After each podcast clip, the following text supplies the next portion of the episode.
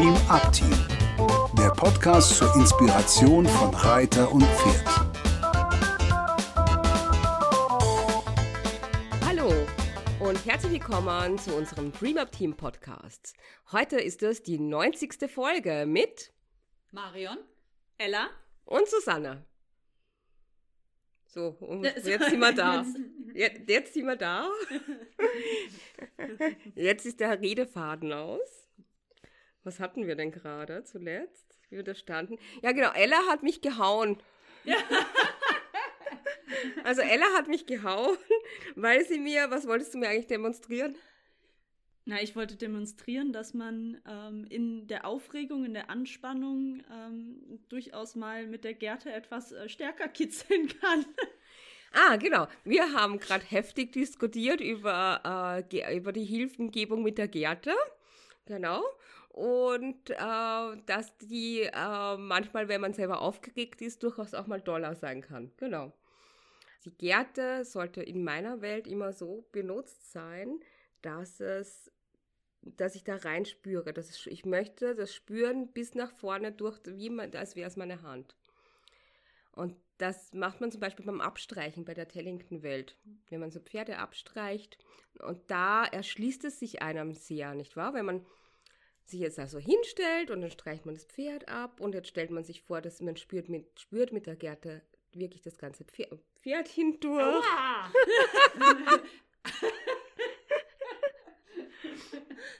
Jetzt stehst du auch so nah. Okay, also man streicht das Pferd ab und spürt da so rein mit der Hand. Da ist, macht es das sehr klar. Wenn wir aber jetzt zum Beispiel eine schöne Bodenarbeit haben, am Kappzaum und versammelte Arbeit machen, ähm, Seitengänge oder vielleicht sogar in der Biaffe, da habe ich ganz oft das Gefühl, dass die Menschen, die die Gärten in der Hand haben, diese Achtsamkeit nicht in die Gärte legen. Und da liegt für mich aber ein Haken drin, auch wenn ich die Gärte als Hilfengebung benutze, um zu touchieren, weil dann sind wir auch so achtsam, dass das Signal mit der Gärte irgendwie sinnvoll wird und nicht zu etwas wird, was man als Strafe oder auch zu grob einfach unabsichtlich, man kann, ich, natürlich jeder von uns hat schon mal irgendjemanden unabsichtlich wehgetan. Ja, ich gerade. ja, genau. und äh, kann man nicht ganz ausschließen, aber je achtsamer man ist mit diesem Werkzeug Gärte, desto besser äh, kann man damit das als, als Kommunikationsinstrument einzusetzen. Was für mich nie geht, ist es als Strafinstrument einzusetzen. Wie seht ihr das? Ja, ich bin da absolut und 100% bei dir. Also ich meinte das eben mit dem, ähm, dass man mit der Gerte ein bisschen doller wird, wenn äh, man in Anspannung ist. Auch nicht so, dass man jemandem blaue Flecken macht. Entschuldigung, Susanne. ähm, sondern ähm, dass, wenn die eigene Körperspannung steigt und die Körperspannung des Pferdes steigt, dass dann auch durchaus die Spannung, wenn man es wirklich als Verlängerung des Armes sieht, die Spannung in der Gerte steigt. Das heißt, wenn, wenn ich jetzt mein Pferd in vollkommener Entspannung stehen habe und ich möchte, dass es losläuft, dann habe ich, dann bin ich komplett weich im ganzen Körper und ähm, streiche das Pferd ab, wie du eben auch schon meintest, und dann wird wirklich hinten nur gekitzelt oder so ein kleines bisschen angedingt.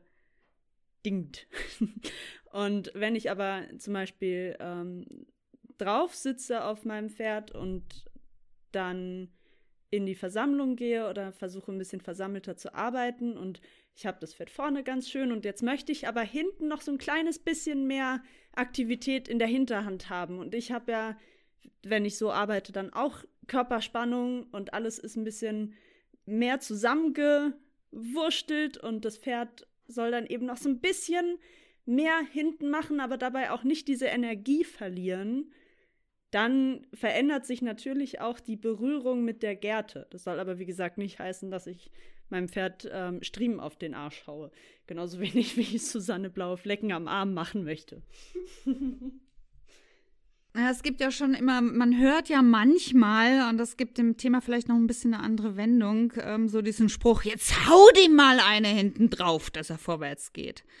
Und das ist so ein prinzipielles Thema nochmal oder ein generelles Thema. Ähm, wie viel Gewalt darf ich da in Anführungsstrichen darf ich anwenden, damit das Tier das macht, was ich will. Das ist eine grundsätzliche Haltung. Dieses Tier hat zu machen, was ich will. Das ist jetzt was ganz anderes als das, was Ella meinte, mit so ein bisschen mehr Motivation und da ist ein bisschen mehr Energie drin und dann klackert die Gerte vielleicht auch mal gegen den Sattel und es hört sich an, als wäre das, wär, wär das sehr stark gewesen, aber es ist einfach nur ein Geräusch, was ein bisschen was macht, was auch schreckhafte Pferde hm, vielleicht nicht so gerne mögen. Aber wo ist die Grenze? Das, das fände ich nochmal schön, wenn wir darauf eingehen, ähm, was darf ich und wo geht es schon in Richtung Tierschutzrelevanz. Das ist ein heißes Eisen, ja, auf jeden Fall. Wer möchte mal dieses heiße Eisen anpacken und sich die Finger verbrennen? Ist ja gerade auch aktuell gewesen, ne? Ja, so, hm? absolut. Ja, wie wir ja dieses Jahr äh, miterlebt haben, kann da ja auch schon mal einiges schiefgehen, so ein Wettbewerb, was ja dann auch dazu geführt hat, dass jetzt im Fünfkampf Reiten nicht mehr stattfindet. Ich finde es gut, dass man da mal ein Bewusstsein reinbekommt, dass es vielleicht nicht so eine gute Idee ist, äh, im Wettbewerb Pferde zuzulosen, weil halt eben das Reiten etwas sehr Verbindendes ist. Ich stelle mir das immer so ein bisschen auch vor, wie wenn man Tanzpaare, die trainieren zusammen und dann würde man den Tanzpartner zulosen. Ist, glaube ich, wird, glaube ich, so nicht gemacht. Ich weiß es nicht, aber kann Doch, ich mir nicht. Geht, ja? äh, gibt's auch oder gab's auf jeden Fall. Meine Oma tanzt deswegen ähm, oder hat getanzt damals. Gibt es schon, aber das ist, ich finde es auch ein bisschen ähm, beim Menschen doch einfacher, weil sich dann ja beide Tanzpartner dafür auch entscheiden. Also es ist nicht was, was Pflicht ist, sondern es gibt Turniere, da ist es ausgeschrieben, dass dann zum Beispiel ein Tanz auch getauscht wird. Ähm, das ist ja was anderes, als wenn sich das Pferd gar nicht dafür entscheiden kann, dass es jetzt von einem fremden Reiter mit unglaublich viel Leistungsdruck und Erwartung in einer super aufregenden Situation, die, also ich meine, die Sportler stehen ja auch unter wahnsinnig viel Druck dann in dem Moment. Die müssen abliefern und dann müssen die Pferde abliefern. Das, äh, das finde ich vor allem das Schwierige daran, dass das Pferd sich ja, gut, inwiefern es sich freiwillig für uns äh, im Sport entscheidet, ist ja eh nochmal ein ganz, ganz, ganz anderes Thema. Das machen wir jetzt mal nicht auf.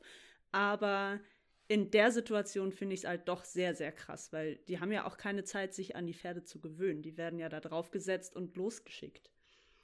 Ja, da steht halt ein bisschen dieser Gedanke dahinter, dass alle Pferde gleich ausgebildet werden und alle Pferde gleich funktionieren, so wie auch die Reiter, weil wir sind ja schließlich nicht einzigartig.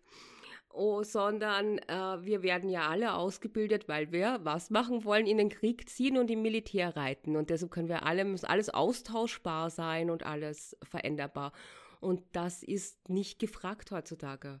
Wir wollen die Einzigartigkeit. Wir wollen aus jedem Pferd seine Einzigartigkeit hervorarbeiten, sie schön machen. Und das geht nicht, wenn man äh, sie so arbeitet, dass sie funktionieren wie ein Automat. Und jetzt, um nochmal zurückzukommen zu dem, äh, was Marion gesagt hat, wie viel, wie viel Einsatz ist erlaubt und wie, was ist verboten, das lässt sich da ganz genau so wenig festmachen und festschreiben. Man kann nicht sagen, äh, mit genau so viel Kraft zu so viel Zeitpunkt darfst du das und das dann machen weil viele Dinge eben situationsabhängig, persönlichkeitsabhängig und in der Gemeinschaftsabhängig sind, mit, in der Beziehung mit dem Tier. Echte Gewalt ist für mich, geht für mich gar nicht, das hatte ich vorher, glaube ich, schon sehr klar gemacht. Ein Signal mit der Gerte hängt ja sehr davon ab, wie ich das mache. Also es macht einen riesen Unterschied, ob man mit der Gerte mit geschlossener Hand äh, einsetzt oder ob die Hand dabei leicht, leicht geöffnet ist. Und wenn, wenn man immer diese Achtsamkeit, die ich vorher angesprochen habe, dabei behält. Und es darf nie mit einer negativen Emotion sein. Das ist für mich eine eiserne Regel. Eine Gerte darf niemals mit einer negativen Emotion benutzt werden, sondern immer nur mit einer freundlichen. Komm, du schaffst das oder bitte spür mal hier hin oder richte dich da mehr auf oder versuch dieses Bein noch etwas mehr. Aber niemals mit jetzt vorwärts, du Gaul oder sowas, sondern immer mit Freundlichkeit und Positivität. Ja, das äh, geht so ein bisschen in, in meinen Ansatz zu der Frage. Ich möchte das gar nicht so ähm, weltweit jetzt betrachten, sondern wirklich für mich ganz ähm, persönlich. Wo ziehe ich da meine Grenze? Und das ist tatsächlich Schmerz. Also ähm, Gewalt fängt bei mir mit meinen Pferden an, wenn es weh tut. Und das versuche ich zu 100 Prozent zu vermeiden. Es gibt Situationen, zum Beispiel, wenn es wirklich um die Sicherheit geht, da lässt es sich vielleicht nicht immer ganz vermeiden. Beispiel ähm, Straße. Wir reiten zur Straße und ähm, Pferd bleibt dann mitten auf der viel befahrenen 100er Landstraße stehen. Und ich sehe das Auto schon ankommen.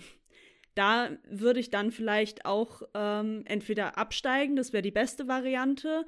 Aber gut, manchmal ist man im Kopf ja dann vielleicht auch nicht ganz so schnell und da würde ich sagen, da ist es erlaubt, zum Schutze von sich selbst und dem Pferd auch mal beispielsweise mit der Gerte ein bisschen Dollar drauf zu hauen, damit es diese Gefahrensituation verlässt.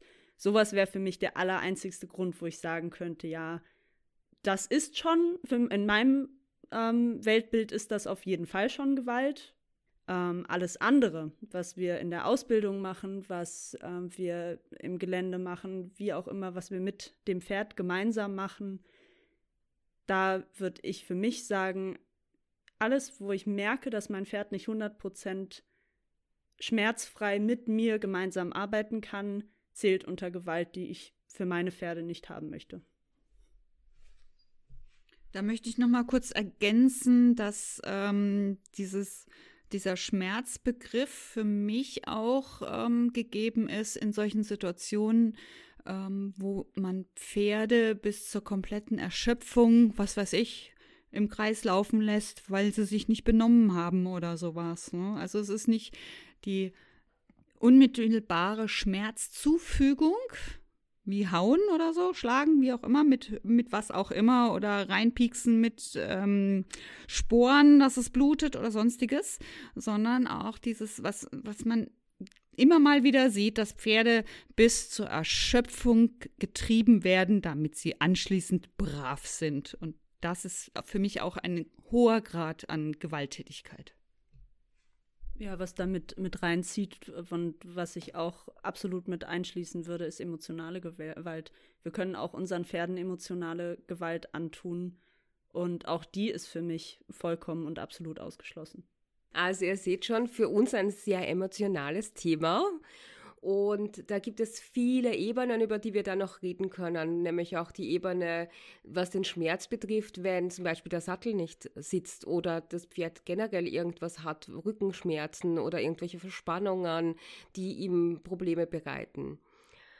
Nach wie vor ist es immer wieder unser großes Anliegen, euch dazu zu bringen, dass ihr eure Pferde beobachtet und äh, nicht beurteilt, dass ihr hinschaut und versucht zuzuhören, was sie euch sagen und damit arbeitet. Wenn ihr Fragen dazu habt oder mehr darüber erfahren wollt, dann meldet euch gerne bei uns, kommt auf unsere Instagram-Seite und ähm, schreibt uns eine E-Mail. Wir freuen uns auf Kontakt mit euch. Bis zum nächsten Mal. Dies war eine Produktion des Dream Up Teams. Für weitere Informationen gehen Sie bitte auf unsere Webseite www.dreamupteam.de oder schreiben Sie uns eine E-Mail unter kontakt at dreamupteam.de.